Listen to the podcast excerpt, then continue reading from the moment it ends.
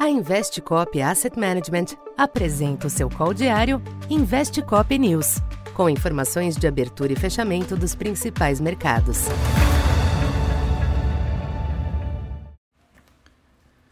Boa tarde. Eu sou o Silvio Campos Neto, economista da Tendências Consultoria, empresa parceira da Investcop. Hoje, dia 6 de setembro, falando um pouco do comportamento dos mercados nesta quarta-feira, os mercados internacionais renovaram o mau humor nesta quarta, após a alta inesperada do índice ISM de serviços nos Estados Unidos alimentar temores de mais aperto monetário por parte do Fed. Com isso, ainda que a aposta majoritária para a reunião deste mês siga de manutenção dos juros, a visão para novembro está mais dividida. Neste contexto, os yields dos Treasuries retomaram a força com as taxas de 2 e 10 anos atingindo 5% e 4,3%, respectivamente.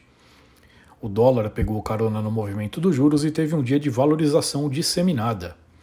Já as bolsas foram negativamente afetadas, com perdas nos índices em Nova York. Por fim, entre as commodities, o petróleo estendeu os ganhos recentes, com a notícia de que o governo norte-americano pode dificultar a produção no Alasca. Com isso, o Brent se firmou acima dos 90 dólares. Aqui no Brasil, o ambiente externo pesou sobre os ativos em dia de poucas novidades locais e cautela reforçada pelo feriado de amanhã. O câmbio chegou a testar a resistência de R$ 5,00, mas encerrou a sessão pouco abaixo deste patamar, aos R$ 4,98, leve alta de 0,17. Assim, o real esteve entre as moedas que exibiram perdas menores hoje. A curva de juros apresentou sinais distintos, com quedas marginais nas taxas curtas, porém novos aumentos nos DIs médios e longos, em meio às pressões dos yields externos. Já o Ibovespa sucumbiu ao contexto global, a despeito da resiliência demonstrada pelos papéis da Petrobras. No final, índice pouco abaixo dos 116 mil pontos, em queda de 1,1%, na terceira baixa consecutiva.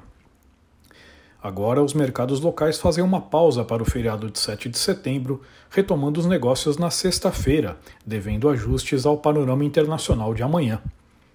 Lá fora, nesta quinta, os pedidos de auxílio-desemprego nos Estados Unidos devem movimentar estas apostas para o Fed, embora esteja difícil vislumbrar um arrefecimento nas pressões dos juros de mercado por hora.